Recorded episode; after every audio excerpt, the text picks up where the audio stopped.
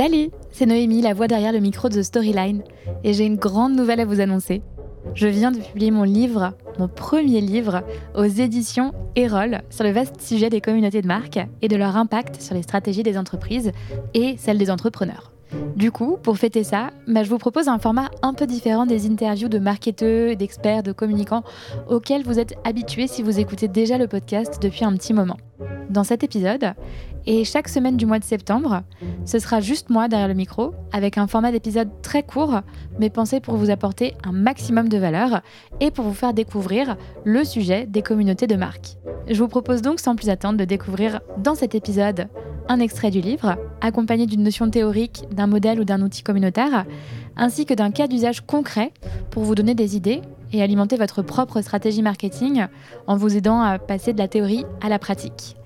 Je répéterai ce modèle très simple, donc notion théorique, modèle ou outil communautaire, puis cas d'usage concret dans chacun des épisodes que je vous propose jusqu'à la fin du mois de septembre pour vous aider à vous approprier concrètement les leviers et les outils et les rouages du community building. Pour plus de conseils et de ressources, ça se passe sur mon profil LinkedIn où je poste des astuces et des réflexions, mais aussi dans mon livre sur thestoryline.fr et sur le blog de communo.club. Autant vous dire que vous avez l'embarras du choix. Allez, c'est parti, je vous emmène en plongée dans l'univers du marketing de communauté. Bonne écoute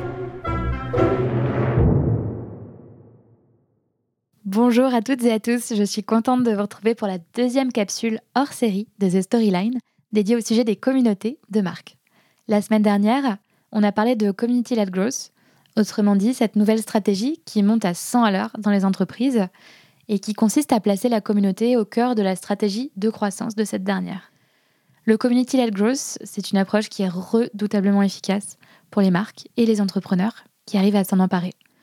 Mais comme je vous le disais la semaine dernière, il n'est pas si simple de motiver et d'engager les membres au point qu'ils prennent une part vraiment active à votre développement. C'est quand même un énorme effort et une grosse demande que vous leur faites, et il faut que de votre côté, il y ait une proposition de valeur ou des arguments qui soient suffisants pour les inciter à passer à l'action. Et pour que la sauce communautaire prenne, bah du coup, comme en cuisine, il faut les bons ingrédients et la bonne recette. Je vous préviens tout de suite, malheureusement, dans l'art de l'animation communautaire, il n'y a pas de recette magique unique. Mais il y a quand même des méthodes éprouvées, comme des petits ingrédients dont on sait qu'ils marchent à tous les coups. Typiquement les épices, j'adore les épices, je pense que ça habille tous les plats mais je me perds. Euh, les épices dans le community building, c'est quoi? C'est quelques petites méthodes et quelques astuces, enfin en tout cas quelques process qu'on va suivre systématiquement pour cadrer sa stratégie.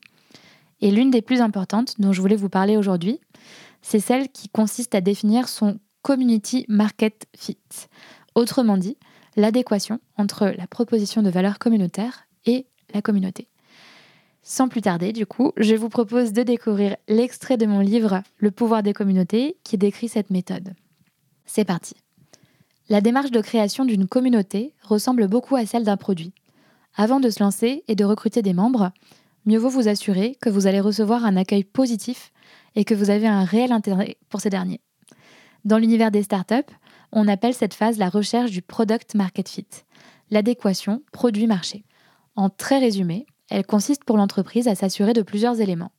Premièrement, que le produit ou service qu'elle propose réponde à une réelle demande ou un besoin du marché cible.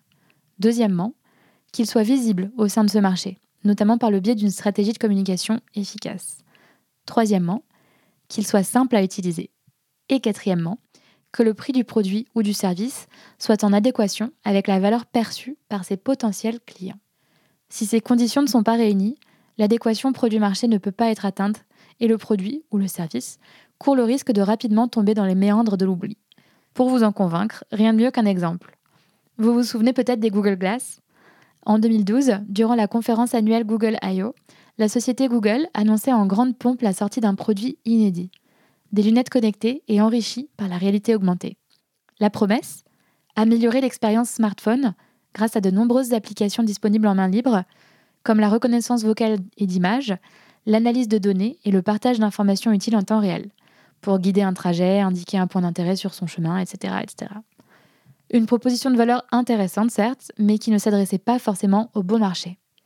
En effet, avec ce projet, Google a commis plusieurs erreurs et a raté son product market fit.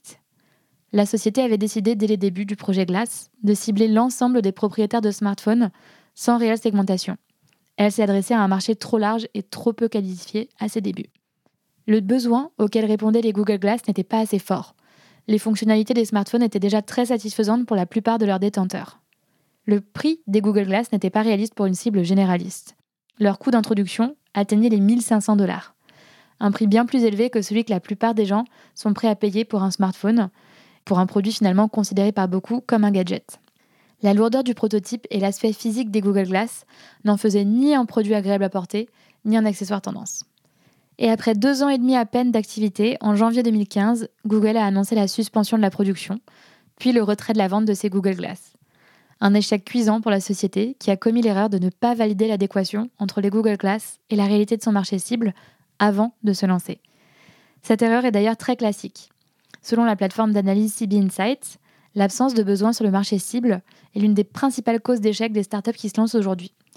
Et pour les communautés, les mêmes règles s'appliquent. Rien ne sert de créer un espace et de regrouper des membres si vous n'avez pas compris comment leur apporter de la valeur. Sans cette dernière, bah, leur engagement risque de se déliter rapidement et vous vous retrouverez avec une communauté fantôme au sein de laquelle personne n'interagit. Alors pour éviter cette situation peu souhaitable, il est donc, vous l'avez compris, important de bien travailler votre proposition de valeur communautaire avant de vous lancer. Autrement dit, vous allez devoir trouver et définir votre community market fit ou l'adéquation communauté-marché. Voilà pour l'extrait. Il était costaud, je vous l'accorde, mais j'espère qu'il vous a donné une meilleure idée de cette notion de validation, de l'adéquation entre votre projet communautaire et la réalité des gens que vous voulez recruter en tant que membre. Votre communauté répond-elle à un véritable besoin ou un enjeu des gens que vous ciblez? Pour répondre à cette question, il n'y a pas de raccourci ni de recette miracle. Il faut parler à vos membres ou vos prospects. La recherche utilisateur, c'est du coup la meilleure manière pour comprendre quelles sont les attentes des gens que vous voulez fédérer. Pour éviter de finir à la poubelle comme les Google Glass, je vous conseille donc vivement de réfléchir à ce sujet avant de vous lancer dans un projet de communauté. Et si vous avez déjà une communauté, ça ne mange pas de pain non plus de faire un produit d'étape sur les besoins de vos membres. Pour revenir aux exemples des entreprises que j'avais citées dans l'épisode précédent, si on voulait s'appuyer sur des exemples concrets, comme je vous l'ai promis, bah, Team for the Planet, typiquement, qui est donc euh, cette association d'actionnaires euh, qui s'engage pour la planète, la proposition de valeur communautaire, c'est par le biais de la communauté de s'impliquer dans la protection de la, planète et de donner un sens euh, aux investissements qu'on va faire, entre autres. Nideco, la boîte de cosmétiques qui propose à ses, aux membres de sa communauté de proposer des idées de produits et de les co-construire avec sa communauté. La proposition de valeur communautaire, c'est de pouvoir participer au futur de la clean beauty et de pouvoir créer des produits qui vous ressemblent et qui correspondent à vos réels besoins. Mais aussi, bien sûr, d'échanger sur ces problématiques euh, beauté et sur sa passion potentiellement pour les cosmétiques avec des personnes like-minded, entre guillemets, qui ont euh, un profil similaire au vôtre ou des convictions similaires aux vôtres. Voilà pour les propositions de valeur communautaire. À noter qu'elles doivent toujours être différentes de celles de votre produit parce que la communauté est une brique différente qui amène une valeur différente du produit ou du service que vous allez vendre à vos futurs clients. Si vous voulez creuser le sujet, bien sûr, c'est un chapitre entier que je dédie euh, à cette notion dans mon livre. Et sur ce, bah, je vous laisse méditer sur le sujet et je vous dis à la semaine prochaine. On parlera dans la prochaine capsule de la différence entre une audience et une communauté et de comment vous pouvez et vous devez éviter le piège des réseaux sociaux pour ne pas vous planter dans votre stratégie communautaire. À la semaine prochaine. Alors, qu'avez-vous pensé de l'épisode? J'espère qu'il vous a inspiré et donné des idées. Si vous voulez plus de tips et de méthodes pour construire votre communauté et l'animer, je vous invite vivement, de manière très subtile, à précommander mon livre, Le pouvoir des communautés. Dans ce dernier, je décrypte la manière dont les communautés de marque peuvent offrir un avantage concurrentiel assez incroyable aux entreprises et aux entrepreneurs. Mais ce, à condition d'avoir bah, la bonne stratégie et les bons outils. Et c'est bien évidemment ce que j'y partage chapitre après chapitre. Le livre est donc déjà disponible en précommande sur Amazon et cerise sur le gâteau. Pour toute précommande, j'offre un cadeau très très utile pour se lancer ou faire grandir votre propre communauté. Des bonus comme l'accès à une masterclass privée, mais aussi à une méga toolbox du Community Builder, des retranscriptions exclusives des entretiens menés pour l'écriture du livre et puis une liste des personnes et des médias à suivre pour devenir un expert des communautés. Pour en savoir plus, rendez-vous sur communo.club/livre. Je vous retrouve la semaine prochaine pour un nouvel exemple.